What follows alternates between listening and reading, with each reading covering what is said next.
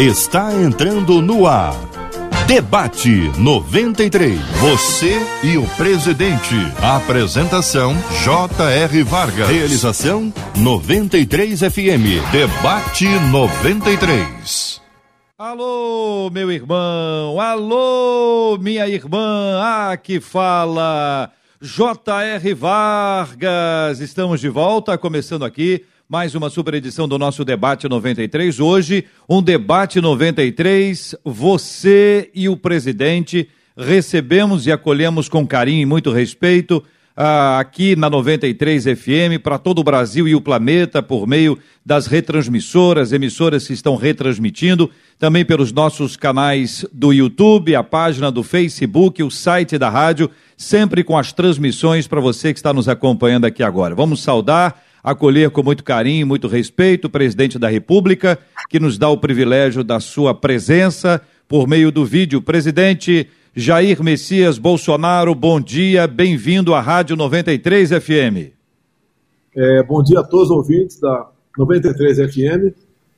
É, fico muito feliz e agradecido de poder falar ao vivo com vocês. E fica aberto, obviamente, a perguntas dos nossos ouvintes. A última vez o senhor esteve aqui conosco, o senhor esteve presencialmente ao lado do nosso querido e saudoso irmão Harold de Oliveira, com quem o senhor andou bem perto e nós queremos aqui mais uma vez prestar as nossas homenagens a ele. A lembrança do nome dele nessa abertura é para nós todos aqui um motivo de muita honra. O senhor tem oportunidade também de fala a respeito do querido e saudoso senador Harold de Oliveira. É, fui colega dele por muito tempo, enquanto deputado é, federal, ele era o nosso decano.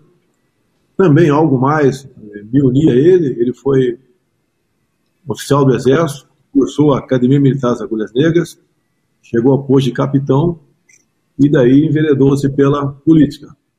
Era uma pessoa agregadora, amiga, afável, sempre disposta a colaborar. Depois entrou naquela chapa com meu filho Flávio, e os dois acabaram se elegendo senador pelo Rio de Janeiro. E logo depois tivemos então essa, essa tragédia, notícia triste do seu passamento. Haroldo de Oliveira marca na minha vida como um político exemplar.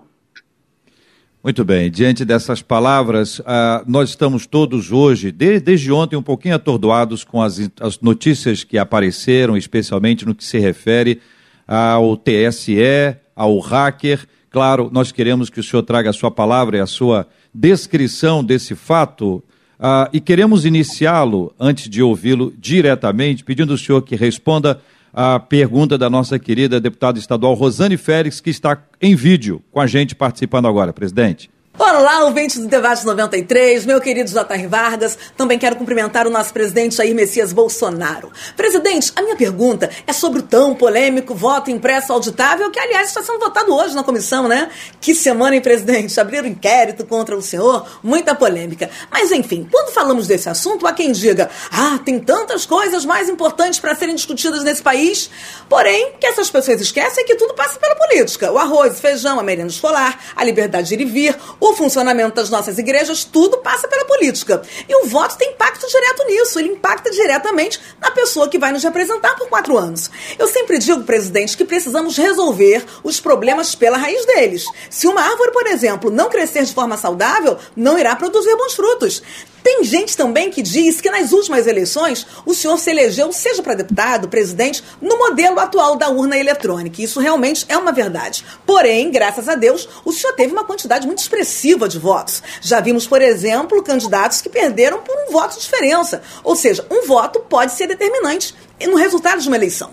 E mais, né? Se os computadores do mundo, gente, têm pelo menos um tipo de vulnerabilidade, por que com a urna eletrônica seria diferente? Como diz o ditado, é melhor pecar pelo excesso do que pela falta de cuidado. E pelo que estamos entendendo, o senhor não está defendendo o fim da urna eletrônica, e sim o aperfeiçoamento dela. Porém, presidente, existe uma outra indagação que em princípio parece pertinente. E aí eu lhe pergunto: atualmente a urna é auditável ou não? E como vai funcionar a partir dessa nova proposta? Presidente. Ela quase respondeu tudo para mim, né? mas eu faço um complemento aí. A urna não é auditável. Temos dois laudos da Polícia é, Federal dizendo isso. ela não é auditada. O que você vê no final da noite de domingo, ao final de uma apuração, se você apertar o botão para recontar tudo de novo, vai dar exatamente o mesmo número. Até mesmo uma pesquisa com peritos internacionais foi contratada pelo PSDB em 2004, quando a Aécio perdeu no segundo turno para Dilma Rousseff. E o Carlos Sampaio, presidente do PSDB, deu uma coletiva e falou que com todos os métodos, com todo é, avanço é, das questões voltadas à tecnologia, a conclusão foi que a urna era inauditável. Bem, e críticas a ela remontam a muito tempo. 2004, o ano que faleceu o Leonel Brizola. E, obviamente, antes de ele falecer, ele colocou em dúvida esse processo de, de eleição no Brasil. Temos, você vê na internet vários, dezenas de vídeos, centenas de vídeos de pessoas comuns falando que, por ocasião das eleições de 2018, ia votar, ele apertava um e aparecia nulo. Ele apertava o 17 e aparecia a foto é, do Haddad. E realmente muita coisa aconteceu. Eu acredito que eu tenha sido eleito porque tinha, tive muito voto. E o que nós queremos por ocasião das eleições é transparência, é o voto democrático. É todos terem a certeza que o candidato que ele votou, não interessa para presidente ou para vereador, aquele voto seja efetivamente contado para aquela pessoa. A semana passada eu fiz uma live e você pode ver, em tempo real, o TSE rebatia a gente. Com fake news, mas rebatia a gente. Com mentiras, mas rebatia a gente.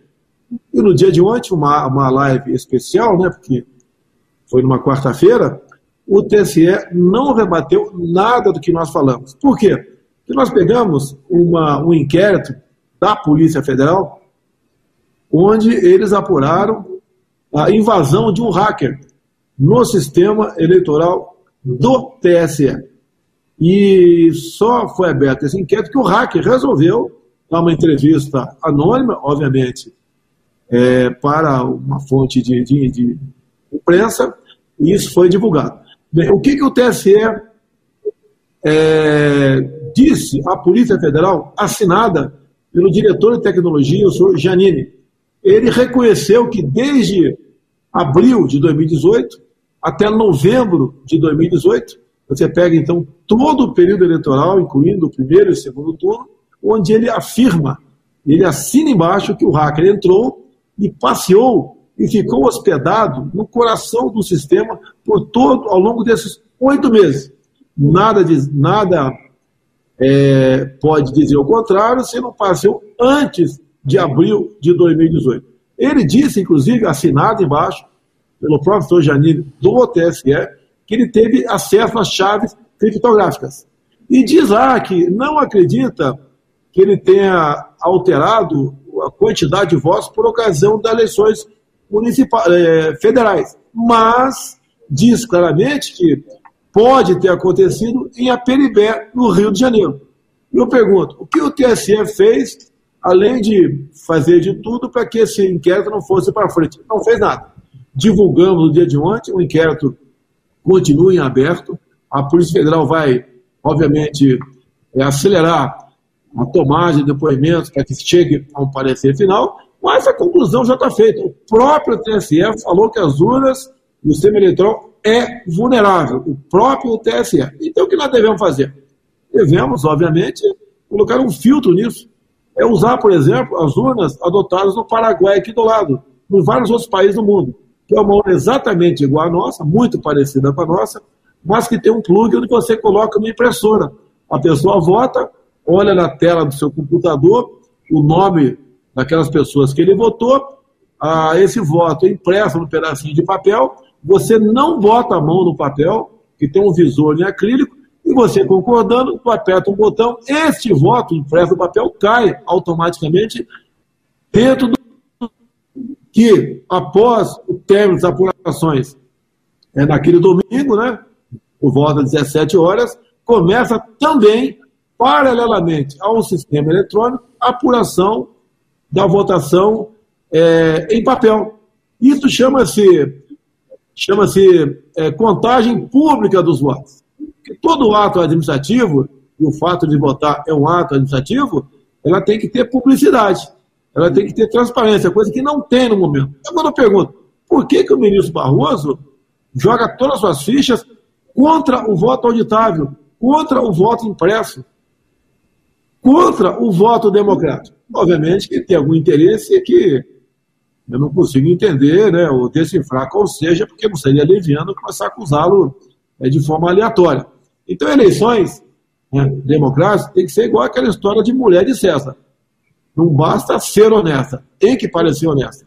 E não tem trabalho nenhum para o TSE implementar o voto impresso do lado. Recurso tem, quem vai dar o recurso é o governo federal. Não justifica o Barroso falar que teria uma grande burocracia nos locais distantes trazer essas urnas de voto. Porque as Forças Armadas vão fazer esse trabalho como sempre fizeram. Então, o medo do voto no, em cédula, sem contato manual, o medo de termos, termos um sistema auditável é por parte do senhor ministro Barroso, que devia agir exatamente de maneira ao contrário. Diante da resistência dele, presidente, diante dos fatos obtidos a partir de ontem, os documentos aos quais o senhor se refere, nós tivemos também acesso a eles por meio das suas publicações no Twitter. Pergunta ao senhor: é possível então que haja, ah, por meio da iniciativa do deputado Eduardo, a CPI? O caminho é esse para que se descubra exatamente o que está por trás desse hacker ou dos perigos que envolvem a eleição? Uma vez mais, ressaltando uma fala do senhor que não, o senhor não está se referindo à eleição presidencial, mas às eleições como um todo, porque todas elas teriam este impacto essa influência do hacker ou de qualquer outro hacker, né? Nós estamos falando de uma pessoa, né? Quando o senhor está falando sobre o hacker, nós estamos falando sobre um hacker, um, um, um, um, um jovem, bastante jovem ainda. Não se sabe se teriam outros e quais seriam esses interesses. Olha, toda vez, eu não sou especialista nessa área, né, mas temos informações, toda vez que alguém entra no computador como esse, do TSA, ele deixa rastros, chama-se log. Então, tudo que esse hack fez é, de abril a novembro de 2018, ele deixou suas pegadas no log. E tão logo começou o inquérito da Polícia Federal, o que, que o TSE fez? Está escrito lá, assinado pelo senhor Janene. Ele simplesmente apagou os logs. É a mesma coisa, num, num recinto, houve um crime, tem um corpo no chão, e você vai colher digitais. Só que o perito apaga as digitais. Ele passa um pano em tudo o, quanto é local que poderia ter essa digital.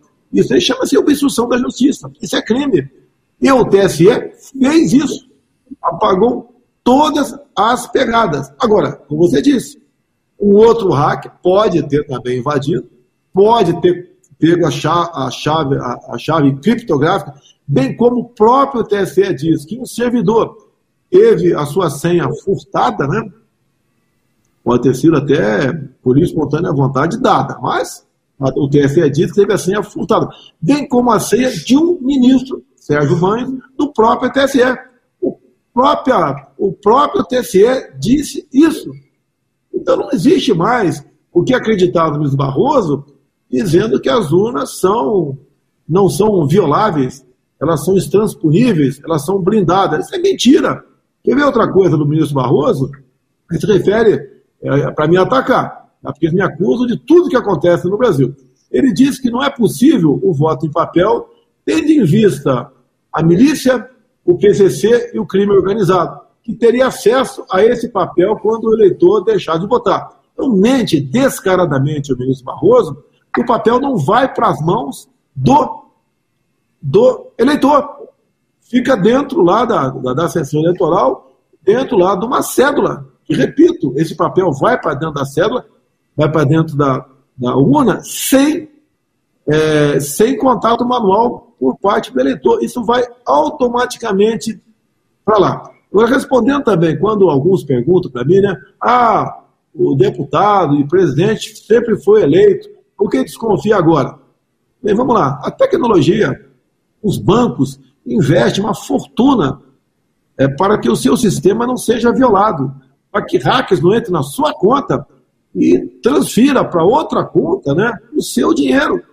E essa tecnologia das urnas é, de, é desde 1996. Nada foi mudado de lá para cá. Nada.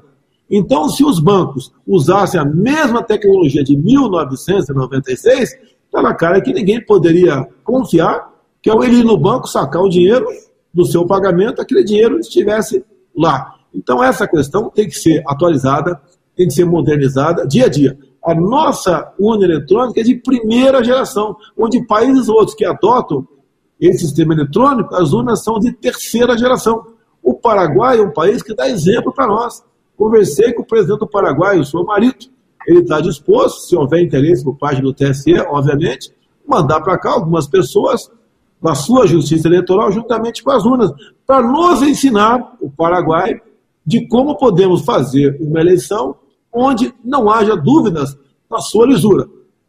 E é duro a gente ouvir do presidente do TSE, o ministro Luiz Barroso, que é também do Supremo Tribunal Federal, ser contrário ao voto democrático, contrário à contagem pública de votos. Agora, as histórias, né? Muita gente, você pegar 10 pessoas aí do teu lado, é, pelo menos uma vai falar, não, teve um amigo, um vizinho que foi botar, votar no 17 para presidente em 2018 e não conseguiu votar. Agora você não encontra ninguém que foi votar no 13 e não tenha conseguido. Presidente, e quanto à questão da CPI? A CPI precisa de 171 assinaturas, é um terço da Câmara dos Deputados. Eu não sei se não é fácil colher essas assinaturas, que muita gente não quer se comprometer com nada. Agora, é uma CPI, no meu entender, vital para a democracia. É, falou em voto, é isso daí, o voto é a alma da democracia. Ela tem que sair. E a peça-chave é esse inquérito da Polícia Federal de 2018. Está tudo ali documentado, assinado pelo senhor Janine. Deixar bem claro, esse Janine foi convidado a comparecer à comissão especial que estava discutindo a adoção do voto impresso. E ele se negou a comparecer. Deixar bem claro que esse Janine está mais de 20 anos dentro do, do Tribunal Supremo Eleitoral e é considerado como o pai do voto eletrônico, o Papa lá de dentro. E quando começou a aparecer essas questões, onde trouxe a público a desconfiança do voto eletrônico, a, a quantidade de indícios que a gente vinha apresentando, o que, que ele fez? Ele se demitiu. E para onde ele foi trabalhar? Ele foi trabalhar como assessor especial do senhor Luiz Roberto Barroso, presidente do TSE. Então ele saiu de lá para tentar ir apagar o seu passado lá dentro, que não compareceu à comissão especial. Ele se nega a discutir esse assunto. Às vezes que ele recebeu parlamentares do TSE, ele não admite que um parlamentar leve um assessor seu especialista nessa área. É sempre conversando com parlamentares. Se for conversar comigo sobre isso, eu, eu não tenho como discutir. Eu tenho que levar alguém que entenda do assunto para dentro do TSE. Então ele sempre se omitiu, ele sempre fugiu desse debate. Com essa CPI, seria com toda certeza o primeiro a ser ouvido. Ele teria que ser ouvido sobre aquilo que ele assinou por ocasião do inquérito da Polícia Federal de 2018. Aquela velha história. Isso é, é tá, favas contadas. Uhum. Não podemos ter eleições é, duvidosas em 22. Queremos, o povo quer eleições limpas, democráticas, com a contagem pública dos votos. Dentro desse aspecto, é, caso não seja, não tenha êxito esse objetivo, caso os votos não sejam como o senhor traz a perspectiva dos votos auditáveis, se isso não for aprovado, se isso permanecer como está hoje, qual o posicionamento do senhor? Olha, eu acredito que temos sucesso nessa empreitada. Né? É, o povo, a grande maioria do povo, já entendeu do que está em jogo. Eu tenho falado, eu falei para 10, 11 cidades no último domingo. Eu estava aqui na minha residência e falei por telão ou por sistema de som. Com o pessoal que estava na rua em São Paulo, aí em Copacabana, Rio de Janeiro, é, Fortaleza, Manaus, etc. A possibilidade de nós nos reunirmos com o povo em São Paulo, que é a capital do estado que tem a maior densidade demográfica, para a gente fazer um, um, apelo a mais para o Tribunal Supremo Eleitoral e para o ministro Barroso. Agora, o povo tem que ser ouvido. Nós não queremos problemas no ano que vem. Nós queremos eleições limpas e não com a possibilidade grande termos uma eleição de carta marcada para eleger o ídolo do Barroso, que é o senhor Luiz Inácio Lula da Silva. Inclusive, já que estamos na Rádio Evangélica, peraí, vamos começar. Me permita aí uma, dois minutos. Quem é o senhor Luiz Barroso? Ele chegou ao Supremo por indicação do PT por ter defendido um terrorista, Cesare Batista. Dentro do Supremo, ele começou a botar seu ativismo judicial a serviço da sua ideologia. Ele é favorável à legalização do aborto. Ele é favorável à legalização das drogas. Ele é favorável à diminuição do estupro de vulnerável. O que, que é isso? Se uma menina de 14 anos tem relações sexuais com um adulto, isso não é estupro. Acima de 14 anos. Abaixo de 14 anos, mesmo com a menina, isso é estupro. E ele quer baixar essa idade de 14 para 12 anos. Eu pergunto, eu tenho uma filha que está fazendo 11 anos agora. A partir do, do ano que vem, se alguém barbado tiver relações com ela, com 12 anos de idade, qual é o meu comportamento? Recorrer à justiça? Não adianta. Alguém acha justo isso? Agora, esse mesmo Barroso, que acha que a menina de 12 anos pode ter relações sexuais com um adulto, que ela sabe que está fazendo, ele mesmo é contra a redução da maioridade penal 18 para 16 anos. Isso é um pequeno retrato do que é o senhor Luiz Roberto Barroso. E muitos têm medo de criticar o Supremo porque não só ele, como Alexandre de Moraes, têm tomado medidas que fogem ao mínimo de razoabilidade. O senhor Barroso mantém preso uma, um deputado federal que usou da sua liberdade de expressão, mesmo a grande maioria da população não ter concordado com os termos do deputado, ele é inviolável por suas palavras, opiniões e votos. O, o senhor Alexandre Moraes é, acusa todo mundo de tudo, bota como réu no seu inquérito, inquérito sem qualquer base jurídica, para fazer operações intimidatórias, busca e apreensão, ameaça de prisão ou até mesmo prisão. É isso que ele tem fazendo. E a hora dele vai chegar, porque ele está jogando fora das quatro linhas da Constituição há muito tempo.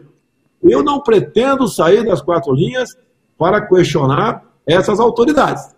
Mas acredito que o momento está chegando.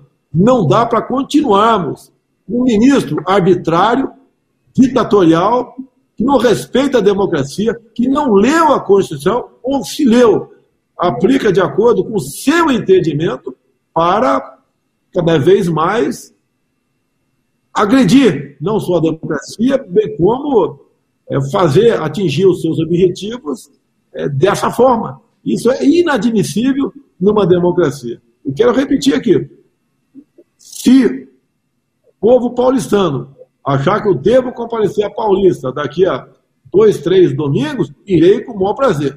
E seria mais um recado para aqueles que ousam estar à margem da nossa Constituição. E ele fez um absurdo agora e colocou como réu naquele inquérito fake news dele. O inquérito tem nome de fake news, mas fake news é o próprio Alexandre de Moraes. Ele é mentira em pessoa dentro do Supremo Tribunal Federal. Repito, o que eu mais quero é harmonia, é paz, porque a população tem muita coisa que precisa do governo federal para poder viver com dignidade. E, lamentavelmente, a atitude desse homem, juntamente com o outro, Barroso, é, tem nos tirado um tempo enorme para que possamos bem trabalhar para o futuro do Brasil. Muito bem, senhor presidente, conosco no debate 93 especial de hoje, aqui na Rádio 93 FM. Temos agora uma pergunta, vamos mudar de tema, vamos para um outro assunto. Quem participa com a gente agora é o pastor Silas Malafaia, que tem uma pergunta para o senhor. Querido amigo e presidente Bolsonaro, um dos antros de maior corrupção de governos Lula e Dilma foram as questões de obras em gerais. Só para você ter uma ideia, o polo petroquímico de Pernambuco, que o valor era 2 bilhões e 500 milhões de dólares, gastaram 17 bilhões e 900 milhões de dólares e continua lá, jogado. Polo petroquímico do Rio de Janeiro, 6 bilhões o valor da obra, gastaram 14 bilhões e não aprontaram nada. Significa quase 100 bilhões de reais jogados fora, que poderia ser usado na saúde e evitado a morte de milhares e centenas de milhares de brasileiros na pandemia. O que seu governo está fazendo para estancar essa área de corrupção e obras inacabadas? Deus te abençoe. É, primeiramente, dizer ao prezado Silas Malafaia, que foi o pastor que realizou meu, meu casamento em 2008, né? é dizer que o nosso governo, mais do que falar em combater a corrupção. Combateu a corrupção. Você pode ver, você não vê nenhuma notícia é, de corrupção em nosso governo. Zero.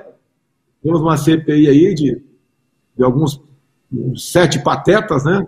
Que querem me acusar de corrupção por uma vacina que eu não comprei. É dessa vacina. Em 2015, o Brasil tinha prejuízo de dezenas de bilhões de reais com essa taxa. Em 2019, nós tivemos já lucros de dezenas de bilhões de reais. Essa diferença do negativo para o positivo está na casa de 110 bilhões de reais só em nosso governo. Poder citar alguma coisa. Itaipu Nacional, que tinha um pequeno lucro ou não tinha lucro, somente o ano passado investiu na região noroeste do Paraná 2 bilhões e meio de reais. Rapidamente, uma segunda ponte com o Paraguai está 60% pronto a extensão do aeroporto de Foz do Iguaçu, que começa nas próximas semanas a receber aeronaves é, de outros países. Olha os Correios, onde a corrupção, onde o mensalão começou em 2004. Os Correios também, que praticamente não davam lucro, o ano passado deu lucro de um bilhão e meio de reais. Esse ano, pelo apurado até o momento, que vencemos o primeiro semestre, a projeção é termos um lucro próximo a 3 bilhões de reais os próprios Correios. Olha os servidores, né? os aposentados, que, dep que depende, obviamente, do fundo de previdência, conhecido Postales. Nas mãos do PT, eles compraram papéis da Venezuela. Agora, o que eu poderia falar para o Silas Malafaia? Eu acabei de receber, uma hora atrás aproximadamente, a visita, né? não é visita, porque eu convidei para vir para cá, do presidente do BNDES. Ele, como havia pedido, veio fazer um relatório bastante extenso de tudo que o BNDES fez para o PT. Os empréstimos que eram legalizados, feitos por medidas provisórias. O governo não botava, o governo do PT não botava o empréstimo na medida provisória. Ele botava uma operação de crédito qualquer e era emendado dentro do parlamento, estendendo, por exemplo, é, recursos né, é, para que se faça obras fora do Brasil. E quem é que avalizava esses recursos? Simplesmente era a União, era o Tesouro Nacional, não era o BNDES. O BNDES não teve prejuízo com essas operações, apenas cumpriu o que estava na lei. Somente o ano passado, eu não tenho aqui o valor exato de quanto, mas foi algumas centenas de milhões de reais, o Tesouro pagou para o BNDES porque a Venezuela não pagou parte do empréstimo que fez junto ao, ao BNDES. E esse dinheiro, já que o PT fala tanto da classe trabalhadora, veio do FAT, Fundo de Amparo ao Trabalhador. Quer mais? Eu agora estou encaminhando esse relatório, vou encaminhar, já entrei em contato com o ministro Wagner, é, que é da Contradoria Geral da União, para ele, no prazo máximo de um mês, né, é, destrinche todo esse relatório do BNDES. Você pode ver o que, que Cuba ofereceu para pagar é, empréstimo de recursos para fazer rodovias e o Pô de Mariel. Ofereceu, acredite, acredite, charutos. Está documentado aqui por parte do BNDES. E assim foi, com Angola, com Moçambique, com a própria Venezuela, com a Bolívia. Esse montante né, atualizado ultrapassa aí a casa dos 30 bilhões de reais. Vou te dar o valor exato. É, daqui a um mês, aproximadamente, 30 bilhões de reais. São recursos que realmente fazem, pra, faz falta para nós, para qualquer área. Não interessa agora que seja, qualquer área. Simplesmente não era para ser feito dessa forma. Agora, você pode ver, parte desse, quando se empresta para Cuba, eu te pergunto, alguém sabe informar alguma coisa sobre o Tribunal de Contas da União de Cuba? A Controladoria Geral da União de Cuba? Eu não vou falar em Supremo, porque daí a gente entraria numa outra seara. Não tem qualquer controle. Eu lembro de uma passagem que aconteceu, não consegui apurar ainda. O ministro da Defesa do Brasil, na época da, de Lula, vindo de Cuba com o avião da Força Aérea, pousou em Caracas, capital da Venezuela. Bem, ele estava embarcando no avião quando chegou a, a polícia secreta do Maduro naquela época. Mandou todo mundo descer do avião da Força Aérea e deu uma batida dentro do avião. Bem, apenas fiquei sabendo na época essa informação, confirmamos depois, mas não sabemos o que a polícia do Chaves né, fez dentro do avião da Força Aérea. O que estaria transportando lá dentro? Charutos? Eu acho que podia ter tudo lá dentro menos charutos. Eu posso contar também quando a, a senhora Dilma Rousseff queria afastar o Paraguai para botar a Venezuela dentro do Mercosul, ela tinha que falar com o Pepe Mujica. E, e ela, desconfiada, não queria falar por telefone. E não tinha também como trazer o Pepe Mujica aqui. Estava vivendo um momento de alta temperatura aqui no Brasil. Então foi um avião da Força Aérea Brasileira buscar ali o preposto do senhor Pepe Mujica. E onde eu estou aqui agora, na minha frente, é uma mesa redonda. E nessa mesa redonda, esse preposto de Pepe Mujica começou a anotar o que Dilma falava. Como, por exemplo, estamos entregando aqui fotografias, mensagens de captações telefônicas, campos telefônicos e material apreendido pelas inteligências cubana e venezuelana dentro do Brasil. Mas você pode estar perguntando, né? Será que esse presidente aqui está contando uma historinha da carochinha também? Bem, isso está no livro de Pepe Mujica, nas páginas 199 e 200. Ou seja, nessa sala aqui, Dilma Rousseff despachava ouvindo as inteligências cubana e venezuelana. E ela disse mais naquele momento que o preposto Pepe Mujica anotava tudo isso. Ela virou-se para ele e falou: para de anotar, rasgue esse papel. Essa reunião não existiu. Isso está no livro do Pepe Mujica. Bem, alguns dias depois, o Paraguai foi afastado e entrou a Venezuela no Mercosul. Esse é um pequeno retrato do que era o Brasil de há pouco tempo. Esse é um retrato que parece que tem gente que quer vê-lo novamente, né? agora colorido para administrar o futuro do Brasil. Esse é o Brasil que nós não queremos. Esse é o Brasil que o senhor Luiz Roberto Barroso, ministro do Supremo Tribunal Federal e presidente do Tribunal Superior Eleitoral, quer que volte ao Brasil. E agora começaram as ameaças. O Lula, que foi tirado da cadeia, foi tornado elegível. O homem é acusado e condenado em três instâncias. O maior esquema de corrupção da história do mundo. É elegível. E eu que estou querendo eleições limpas, transparentes, voto auditável, contagem pública dos votos. O que vejo na mídia é que já existe um plano, está na mídia, para me tornar inelegível o ano que vem. Bem, se isso vier a acontecer, nós já sabemos, né, se eu nada fizer, que o presidente é o Lula. Eu acho que poderiam até evitar umas eleições para gastar dinheiro. Afinal de contas, onde quer que Lula vá, né, ele é tratado dessa forma. Vocês estão vendo nas mídias. Obviamente que isso é uma ironia. Exatamente o contrário. E o que está em jogo no Brasil? É a nossa liberdade.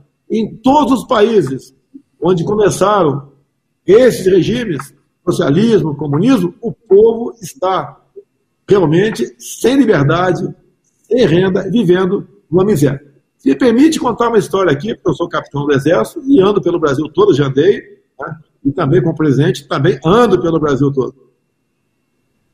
Tem informações do que acontece em Pacaraima, uma cidade do estado de Roraima, vizinha da Venezuela. A ditadura lá começou devagar. Não foi como tradicionalmente sempre aconteceu no mundo, né? Alguém mete o pé na porta do chefe de Estado, fuzila, prende ou exila. Foi imposto aos poucos. A classe dominante, os mais ricos, saíram no primeiro momento. Depois vem a classe média e agora, a questão de dois, três anos, os pobres estão fugindo da Venezuela. Que lá não tem mais o que comer. Lá não tem mais gatinho, cachorrinho, cavalo. O povo comeu tudo. O povo comeu até todos os animais de estimação. E as pessoas que chegam, as centenas, vindo da Venezuela, adentrando o Brasil para fugir da fome e da violência, a maior parte dessas pessoas são mulheres grávidas com crianças de 2, 3, 4, 5, 6 anos ao teu lado, uma mala na mão e uma trouxa de roupa na cabeça, se prostituindo ao longo da viagem para poder sobreviver, fugindo do paraíso da Venezuela, fugindo daquele regime que o Lula tanto apoiou no passado, inclusive por ocasião das eleições, eleições essas realizadas com essas urnas que existem no Brasil atualmente, que o Barroso defende como sendo urnas confiáveis. Eu estive em 2019 na Argentina. A imprensa me criticou muito, porque eu falei, se a esquerda voltar na Argentina, o que acontece com o Roraima vai acontecer com o Rio Grande do Sul. Haverá uma evasão, uma fuga do povo. O que está acontecendo no momento? A classe dominante está saindo da Argentina. Médicos argentinos estão fazendo revalida no Brasil. Eles não querem voltar para o seu país. A Argentina está no caminho da Venezuela. E eu pergunto aos brasileiros: queremos isso para o nosso país? Se continuarmos acreditando no Luiz Barroso, que deve alguma coisa para o PT, com toda certeza, alguma coisa o faz lutar contra o voto impresso como se fosse aí a vida dele. Se nós admitirmos daí, o nosso futuro estará comprometido. E dizer a vocês, para onde fugirá o nosso povo? Até porque os outros países da América do Sul, aos poucos, né, nós estamos vendo, tornando-se vermelhos novamente. É uma coisa que vocês têm que pensar. Como disse agora há pouco, peço repetir. Me dá permissão para repetir. Entre as bandeiras é o aborto, é a liberação das drogas, é a diminuição da idade do estupro vulnerável, e é um homem também, que não tem religião. Ele fala em ciência, mas se consulta com o João de Deus. Essa é a pessoa que nós temos dentro do Supremo Tribunal Federal e se arvora agora como dono do Brasil. Se ele quer ser presidente, se candidate. Afinal de contas, ele tem um amor eterno pelo Lula, podia ser vice do Lula. Ou, quem sabe, convidar o Lula para ser vice dele. E daí, com as suas urnas, né, quem sabe aí, buscar aí a vitória numas eleições. Presidente, nós estamos conversando e ouvindo o senhor, e são tantos assuntos. O senhor tem respondido aqui as perguntas dos nossos ouvintes, estão trabalhando em cima desse aspecto aí. Vamos ouvir mais uma pergunta agora de um dos nossos ouvintes, que é também empresário, que apresenta a sua perspectiva sobre a questão de carga tributária. Mas antes de ouvi-lo, eu gostaria de desafiar o senhor e de solicitar que em breve nós temos uma nova oportunidade para a gente continuar apresentando perguntas dos nossos ouvintes e, e são pontos e alguns têm até opiniões, sugestões e propostas a serem apresentadas e como isso tudo é sempre muito importante, Espero que em breve a gente tenha uma outra oportunidade para estar junto com o senhor, apresentando a pergunta ou as perguntas dos nossos queridos e amados ouvintes da 93 FM. Vamos agora à pergunta de um empresário que participa conosco, também é ouvinte, ao senhor presidente. Meu nome é Eduardo, sou empresário no Rio de Janeiro e gostaria de lhe perguntar se tem algo sendo feito em prol do empregador no Brasil, porque hoje nós sofremos as sanções penais, nós já entramos perdendo nos tribunais trabalhistas. Por isso tem sido desanimador a gente trabalhar no Brasil hoje com essa lei trabalhista. Já teve uma melhora, mas eu acredito que pode ser feito mais. E que o Senhor te abençoe nessa jornada, que nesses mais quatro anos, aquele que Deus elegeu, ninguém pode mover. E que Deus te abençoe, te sustente e te guarde nesta caminhada. E eu tenho certeza que o Senhor vai olhar por nós, como Deus tem olhado por nós, te colocando nessa posição. Realmente não é fácil ser patrão no Brasil. Agora, o que eu vou falar aqui é para não ganhar voto. É muito mais fácil você fazer como o PT faz: jogar empregado, empregado contra os seus patrões.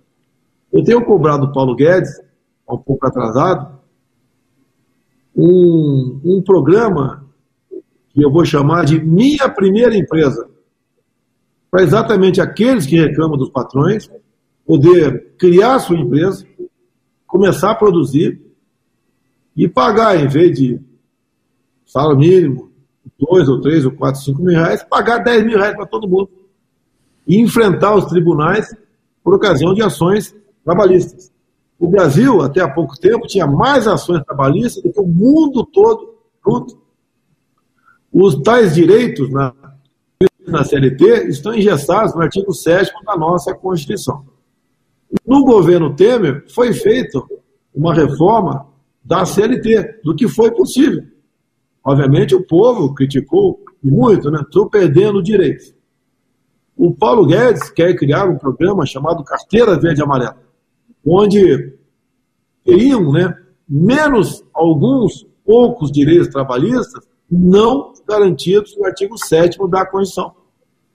Por quê? De que vale a CLT para quem está desempregado? Não vale nada. E nós devemos acabar com esse tabu. A gente não vê nenhuma pessoa dos Estados Unidos vindo trabalhar no Brasil e falar: eu arranjei emprego no Brasil, não vou voltar aos Estados Unidos porque lá tem direito trabalhista. Um, um trabalhador comum nos Estados Unidos, operação humilde, geralmente ele tem sua casa própria, tem seu carro. Ele sabe que se trabalhar, ganha. Se não trabalhar, não ganha. Agora, aqui no Brasil, falar isso aí é uma coisa que atenta contra o político, contra o deputado, senador, presidente, governador. E nós vivemos uma utopia no Brasil. Você pode ver, Entrando nessa área também, fora da pergunta do empresário aí. Nós terminamos 2020 com o maior número de empregados com carteira assinada do que 2019, mesmo durante a pandemia. Nós estamos vivendo agora o primeiro semestre de 21 com um pouco mais de 200 mil empregos criados com carteira assinada todo dia. E daí você vê a imprensa noticiando que o número de empregados durante a pandemia até hoje passou de 12 milhões para 14 milhões. É a metodologia do IBGE. O IBGE considera desempregado somente quem procura emprego. Se tem alguém na tua esquina, na tua vizinha que está 10 anos sem fazer nada, ele é tido pelo IBGE como empregado. Mas o problema que nós vivemos durante a pandemia, muitos governadores agiram de boa fé ou de má fé outros, não quero generalizar, com a política do fique em casa, a economia a gente vê depois. Estamos vendo agora uma inflação grande nos alimentos. Muitos governadores adotando política de lockdown, de confinamento, de toque de recolher. E o servidor público não foi atingido. O servidor com carteira assinada você vê na ponta da, que eu acabei de dizer para você, também não foi muito atingido. E fizemos programas aqui para manutenção de empregos, conhecido como Pronamp, o bem, onde parte do salário desses trabalhadores nós bancamos. Uma pequena redução de carga horária e também uma pequena redução é, do valor recebido. E atingiu da nossa parte, de forma positiva, por exemplo, o pessoal de bares e restaurantes os demais, os demais trabalhadores no Brasil. E agora, a grande maioria, 38 milhões de pessoas que viviam da informalidade. Quem eram esses? É o que vendiam o churrasquinho de gato na rua, mas com toque de recolher ou medida restritiva não podia mais vender, o que vendia uma água no sinal, um biscoito na praia, um picolé na arquibancada do estádio de futebol. Eles perderam tudo. Passaram para a lona. Muitos desses trabalhavam de manhã e à tarde para poder comer de noite. Foram trancafiados dentro de casa de forma, de forma ditatorial por parte de muitos governadores e prefeitos. O prefeito do Rio de Janeiro fez isso. Agora, não se preocupou como esse cara ia, ia viver. Vendo o quê? Eu, em Brasília, andei em muitas comunidades e vi o que o pessoal tinha em casa. O que, que nós fizemos aqui? Criamos o programa conhecido como Auxílio Emergencial. 68 milhões se inscreveram nesse programa e receberam o auxílio emergencial. No primeiro momento, por cinco meses, de 600 reais. Isso por mês passou o Brasil se endividar na casa dos 50 bilhões de reais. Depois fomos obrigados a reduzir para 300. E depois de alguns meses sem auxílio, voltamos de novo à carga. Hoje está em 250 reais. Alguns perguntam, queria ver o presidente sobreviver com isso. Realmente é difícil sobreviver com isso. Agora, o nosso endividamento chegou no limite. Não temos mais como pagar o auxílio emergencial. Queremos a volta da normalidade. Investimos onde para voltar à normalidade? Investimos na vacinação. Eu, particularmente, falei muito em tratamento precoce. Eu tomei aqueles medicamentos e fiquei bom no dia seguinte. Então, nós fizemos a nossa parte. Atendemos o mercado de pessoas que trabalhavam com carteira assinada e atendemos também aqueles vivinho da informalidade. Agora, dizer mais a vocês. Critico o 250, esse, esse último auxílio emergencial. Mas nunca criticaram o valor médio do Bolsa Família, que continua até hoje em 192 reais. E em acordo, em negociação com a equipe econômica, eu não posso dar uma ordem para a equipe econômica, eu não posso desequilibrar a economia como muitos governadores e prefeitos fizeram. Com aquele história do fique em casa, a economia que ver depois nós vamos, no mínimo, conceder a partir do final do ano um reajuste de 50% para o Bolsa Família. O ideal é chegar a 400 reais, que houve inflação de medicamentos. Medicamentos não, digo, de alimentos. E nós sabemos da dificuldade. Estão vivendo, além desse problema do fica em casa, a economia gente vê depois que zombavam de mim, diziam até que eu estava preocupado com o dinheiro, com o patrão, com a economia, ignorando vidas Nunca ignorei vidas. Desde o primeiro, eu fui a campo. Não fugi de estar no meio da população, mesmo estando no grupo de risco. Só quem está no meio do povo pode saber das suas necessidades, dos seus problemas e das possíveis soluções. Apresentei o tratamento precoce que não foi da minha cabeça, foi estudado por muita gente. E muita gente tomou a cloroquina, a hidrocloroquina, nos primeiros dias e se safou deixam claro que a política do ministro Mandetta, nessa época, era vá para casa, quando sentir falta de ar, procure o hospital. Pela primeira vez na história do mundo, nós ficamos sabendo que o tratamento para uma doença só podia ser realizado em fase hospitalar, quando a pessoa chegasse ao hospital quase morrendo sufocado. E a minha proposta era outra. Bem, isso culminou com a queda do Mandetta. Obviamente, não podíamos ter um ministro que não aceitasse o tratamento off-label. O que é off-label? Fora da bula. O médico tem autorização, conforme ele aprende nas suas universidades, como está no Conselho Federal de Medicina, um protocolo, uma orientação, de que o médico, ao se deparar com um doente e não sabe a causa, ele pode aplicar o remédio fora da bula para buscar a, a, a cura ou minorar a dor dessa pessoa. E aqui no Brasil, os grandes médicos, travestidos de jornalistas, passaram a criminalizar isso daí.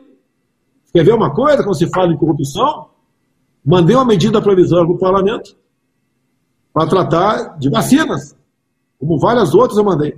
Nessa, o nosso querido senador Omar Aziz, juntamente com o irmão do Renan Calheiros, Renildo Calheiros, tendo como relator da medida provisória o senhor Randolfo Rodrigues, né, o trio do mal, o trio da mentira naquela comissão, emendaram essa medida provisória de modo que prefeitos e governadores pudessem comprar a vacina sem a certificação da Anvisa e sem licitação.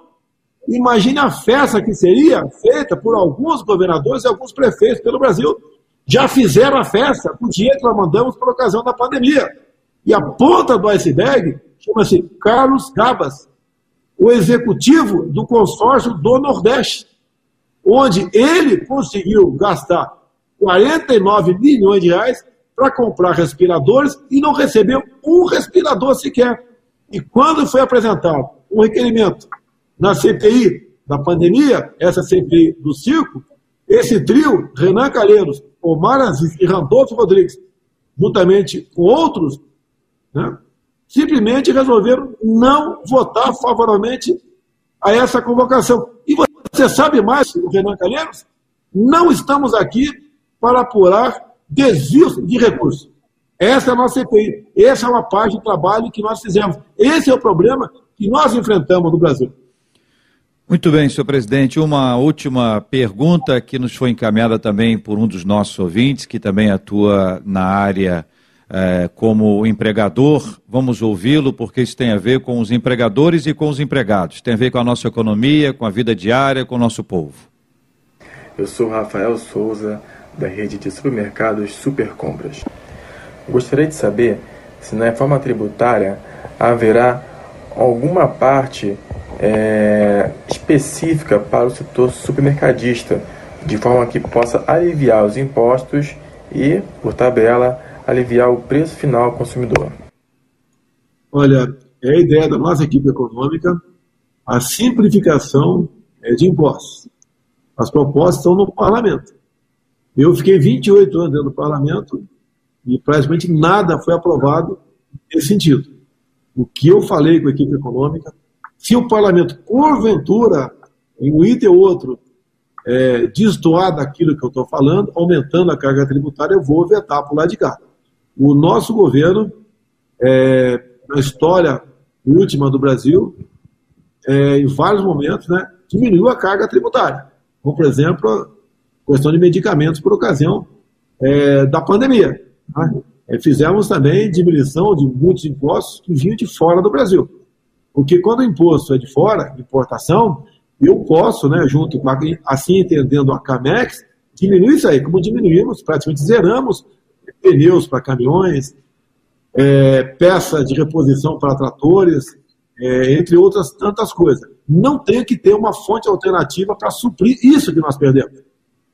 Então, é, nós somos regulados né, pela lei de responsabilidade fiscal de modo que a carga tributária, para diminuir um dado momento, tem que se aumentar em outro lugar, em outro lugar. Mas a decisão tomada aqui é exatamente que não haja aumento de carga tributária. Estamos vivendo um momento difícil da economia, você sabe como, né? É, e nós sabemos que o que tem que ser feito, mas também sabemos dos nossos limites. Presidente, em nome dos nossos ouvintes e da nossa casa, Rádio 93 FM, nós queremos agradecer a presença do senhor aqui entre nós. Queremos orar pela sua vida e pelo seu, é, o seu tra trabalho e tudo que há de ser desenvolvido, mas também queremos ouvir uma palavra do senhor ao nosso povo. Como é que o senhor se despede desse povo querido que nos acompanha agora, presidente? É, um último assunto da economia o pessoal reclama do preço de gás de cozinha, com razão. Mas dizer a vocês que há, há três meses ou quatro, nós zeramos os impostos federais em cima do gás de cozinha. O botijão de 13 quilos custa hoje, lá na origem, 45 reais. Se está chegando a 110 no final da linha, isso está.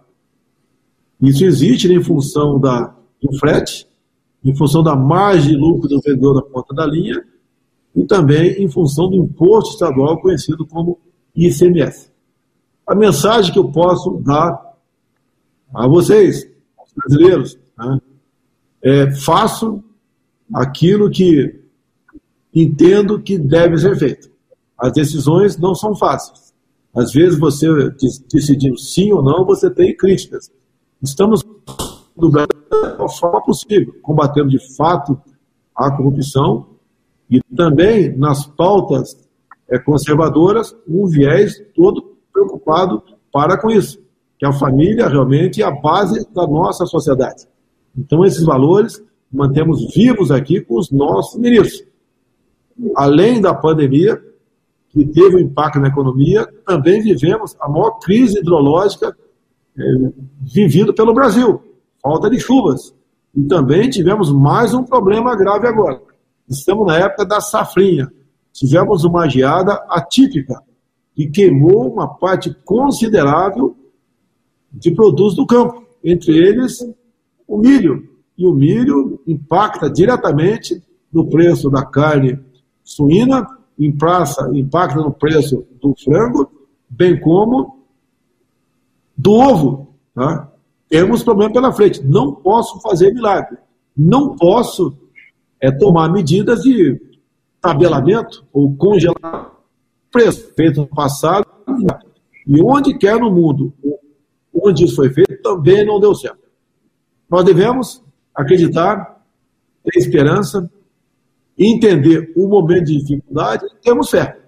A gente continua aqui com o nosso Brasil acima de tudo, Deus acima de todos. Nós vamos orar pelo senhor e por todos os seus também. Antes, apenas uma última questão. O senhor já tem candidato ao governo do nosso estado, do Rio? Olha, eu não estou me envolvendo em eleições porque temos muita coisa importante para fazer. Se eu indico A, B ou C para esse ou aquele estado, para governo ou para estado, eu começo a ter problemas dentro do parlamento. Outras pessoas almejam também ficar. Eu tenho que primeiro decidir o meu futuro político, né? arranjando um partido que eu queira e também me queira. E política, no meu entender, a gente começa a falar para valer a partir de março é, do ano que vem, que é o limite das filiações partidárias para disputar um cargo eletivo. Então, no momento, desejo boa sorte ao Cláudio Castro, que, no meu entender, está fazendo um bom trabalho aí no Rio de Janeiro. Temos convênio, temos acordos, a Petrobras ajuda bastante o governo, o nosso Ministério da Justiça tem ajudado bastante a questão da segurança pública aí no Estado. É, o Estado participou com o governo federal da privatização da SEDAI e também fizemos um, grande acordo com o governo do Estado é, no tocante ao um rearranjo né, das contas do Estado, porque estava simplesmente chegando na insolvência, uma situação crítica. Acertamos, o Estado tem recurso agora para respirar. Peço a Deus que ilumine né, todos os políticos do Brasil não é diferente do seu governador Cláudio Castro de Janeiro, que tem feito, no meu entender, um bom trabalho em seu estado.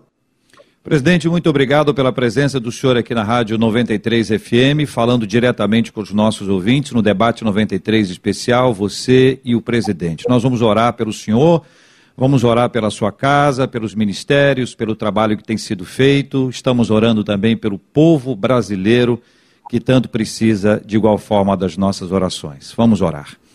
Pai, muito obrigado por estarmos juntos nessa hora. Nós agradecemos ao Senhor pela vida do presidente Jair Messias Bolsonaro e pedimos que a bênção do Senhor seja sobre ele. Que ele ganhe sempre da parte do Senhor um renovo para sua saúde física, emocional e espiritual Oramos, ó Deus, pelo trabalho desafiador que pesa sobre ele essa grande responsabilidade de liderar o nosso país. Oramos pelos seus ministérios, pela sua equipe, pelo trabalho que vem sendo feito. Também oramos pela sua família, pedindo que a bênção do Senhor também repouse sobre cada um deles. Oramos pelo nosso povo em cada lugar dessa nossa imensa e maravilhosa nação. Que a bênção do Senhor repouse sobre cada um de nós. Oramos agradecidos e com fé, com o coração cheio de esperança e gratidão ao Senhor, em nome de Jesus. Amém. Amém. Presidente, um abraço. Deus abençoe o senhor. Um abraço, até mais. Que Deus te abençoe.